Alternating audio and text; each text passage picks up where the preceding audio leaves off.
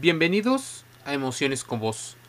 Hablemos de jaula de oro, la metáfora que se utiliza para las relaciones en las que las personas se sienten atrapadas.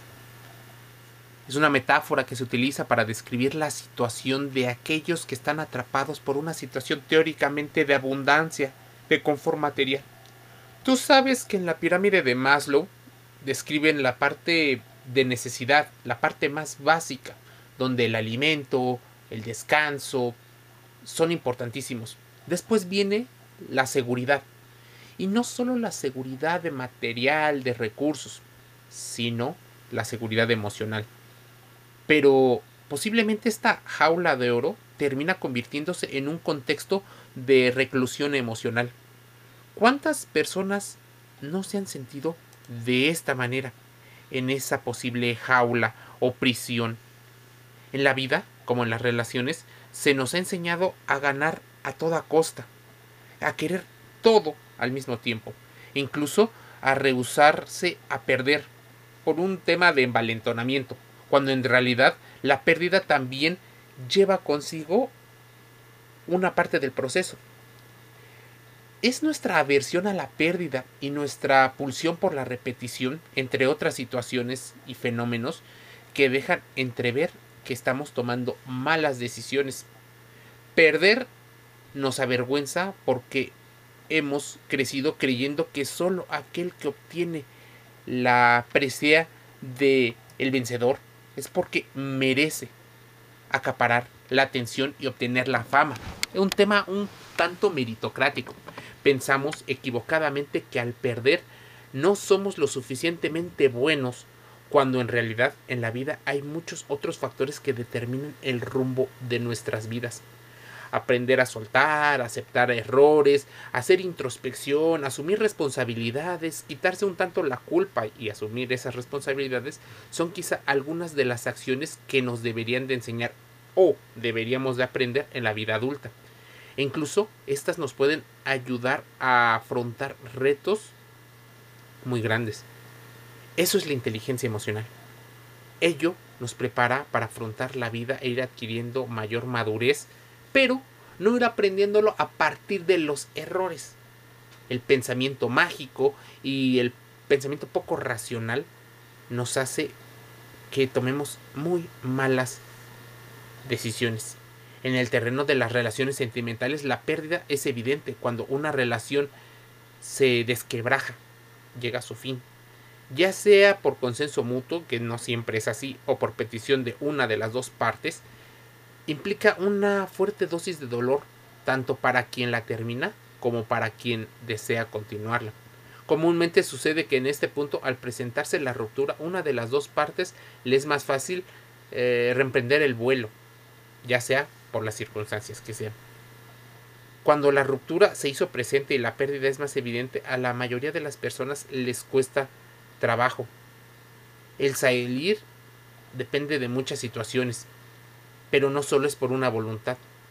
Imagínense, ahora que ya sabes cómo posiblemente debas de salir de la jaula, es allí donde muchas personas no saben si tienen que seguir lidiando con este tipo de situaciones. Porque no siempre es lo más sano. La jaula de oro con confort es hasta una tendencia que buscamos.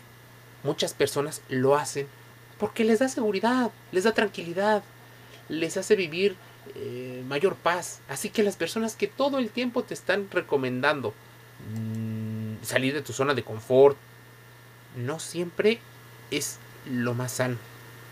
Debes de entender varias situaciones de esto, porque de no hacerlo corres el riesgo de perder tiempo, dinero y esfuerzo. Pero no solo es una trampa feroz que sí tiene escapatoria. Existen incluso, y saliéndonos de las relaciones emocionales, empresas de marketing donde dan consejos acerca de cómo salir de la trampa, dedicando un poco de tiempo para mejorar las habilidades. Tal vez por una extraña sensación de sentirse apresada en una jaula de oro, muchas personas toman la decisión de quedarse. Por el refrán, más vale viejo por conocido que nuevo por conocer. Cada vez son más los casos que hablan de la gente que está abrumada, que está aburrida, que vive estrés, que vive ansiedad. Algunas viven dependencia eh, económica, pero sobre todo, de hecho, casi el 100% de los casos, es una dependencia emocional, a una dinámica que te genera muchas emociones, sobre todo un refuerzo intermitente brutal. Mucha gente está aburrido de hacer lo mismo que se hacía. La jaula de oro es una metáfora que se utiliza entonces para describir la situación de aquellos que están atrapados por una situación de abundancia.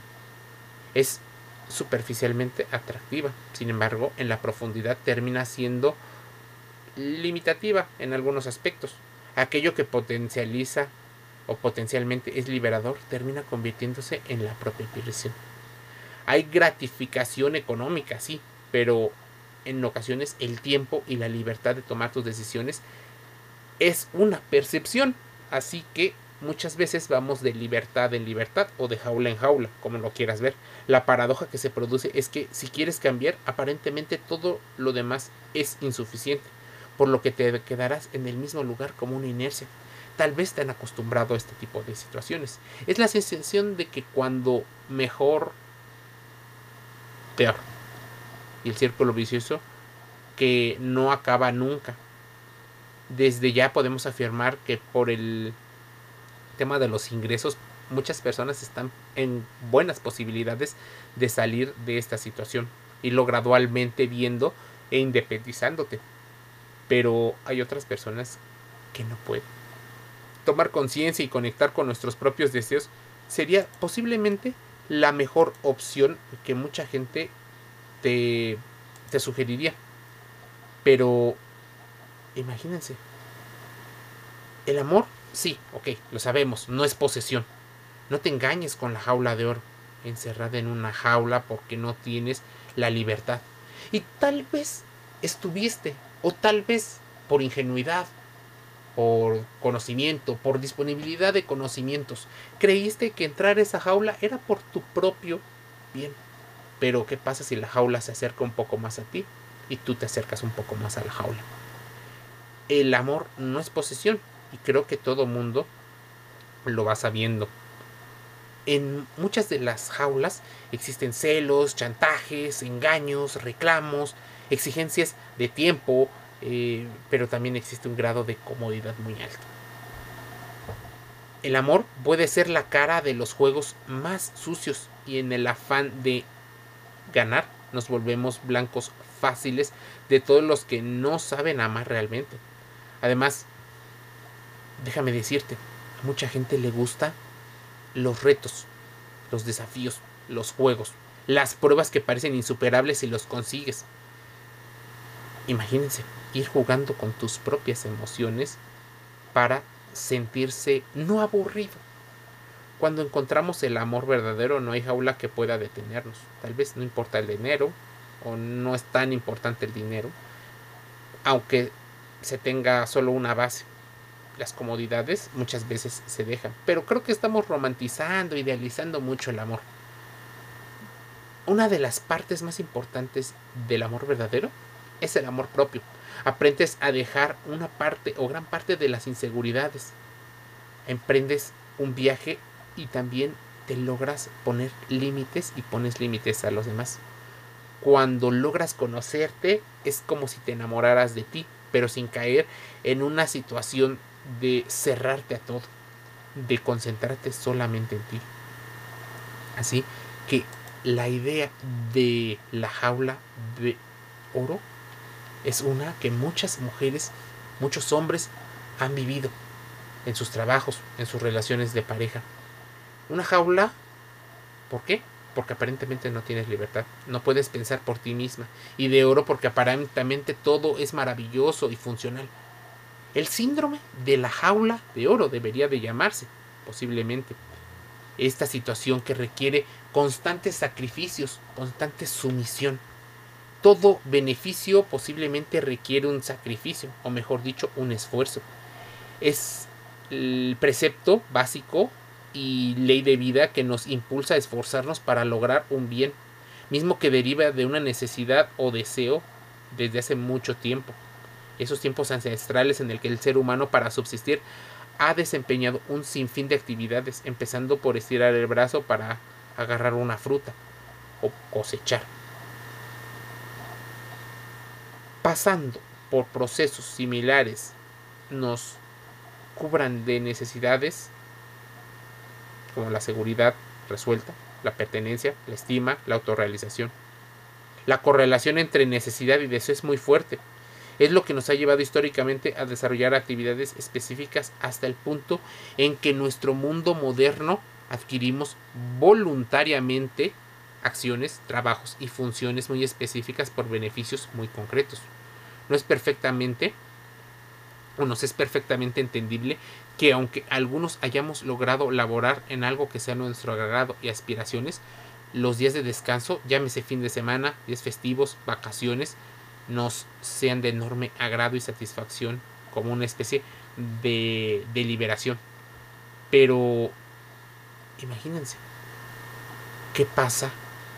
O de nada le sirve al pájaro estar en una jaula de oro cuando lo que también necesita es volar. Por eso muchos de los manipuladores más grandes no lo hacen a partir de la violencia, lo hacen a partir del placer. Te enjaulan cuando lo necesitan y te dejan volar cuando de alguna manera hay una parte que no les gusta. Hay que tener mucho cuidado en cuanto a la categorización de cada subgrupo. No todo lo que parece es oro, es decir, Muchas, por ejemplo, amas de casa darán signos de pertenecer a un subgrupo y en realidad ser otro. Recordemos que todo ser humano utiliza distintos mecanismos de defensa para proteger lo que cree es una amenaza para su integridad y existen procesos como la negación que nos eh, podrán confundir pero en realidad no alteran la concepción de una idea dentro del individuo. Habrá que tomar en cuenta muchos factores que influyen en la toma de decisiones. Así, las jaulas de oro emocionales se van viendo como prisiones donde el confort y el placer del principio no siempre es en el futuro.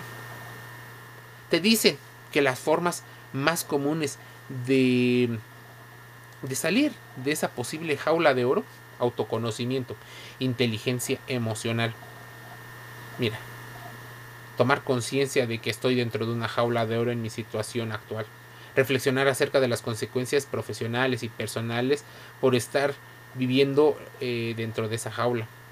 Tal vez intentar abrir eh, la puerta y teniendo en cuenta de que si es una persona que golpea, un adicto o algo así, muchas veces no debes de dejar migajas o pruebas de que te vas a ir intentando chantajear que el otro cambie. Tener jaula de oro limpia y reluciente, dando la mejor versión de ti, muchas veces habla una parte de ti, pero también de la responsabilidad que tienes tú y la otra persona. Prescindir de algunos beneficios posiblemente te lleva a encontrar un camino diferente, porque la gente quiere obtener todo. La casa, el perro, el trabajo, todo al mismo tiempo y muchas veces esa sobreexigencia nos lleva a experimentar emociones negativas.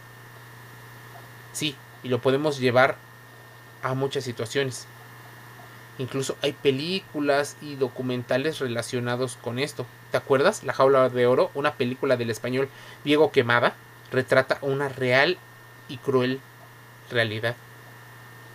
Pero algo que es muy sorprendente. Se trata sí de vivir nuestros sueños y nos enseñan cómo estar, pero muchas veces desde el miedo a una posible libertad. El significado de querer ese tipo de situaciones puede ser más allá de una simple sinopsis, sino de vivir más allá de la jaula de las emociones, la jaula que nosotros incluso nos pudimos haber creado. La angustia que nos podemos mover y saber que saldremos esperando salir lo más sanos o lo menos dañados. Pero el que ha vivido en una jaula reconoce inmediatamente la angustia que se describe y que está empezando a atacar la salud. Y aún teniendo buenos amigos que hayan estado atrapados en la jaula o gente que te recomiende, amigo, amiga, date cuenta.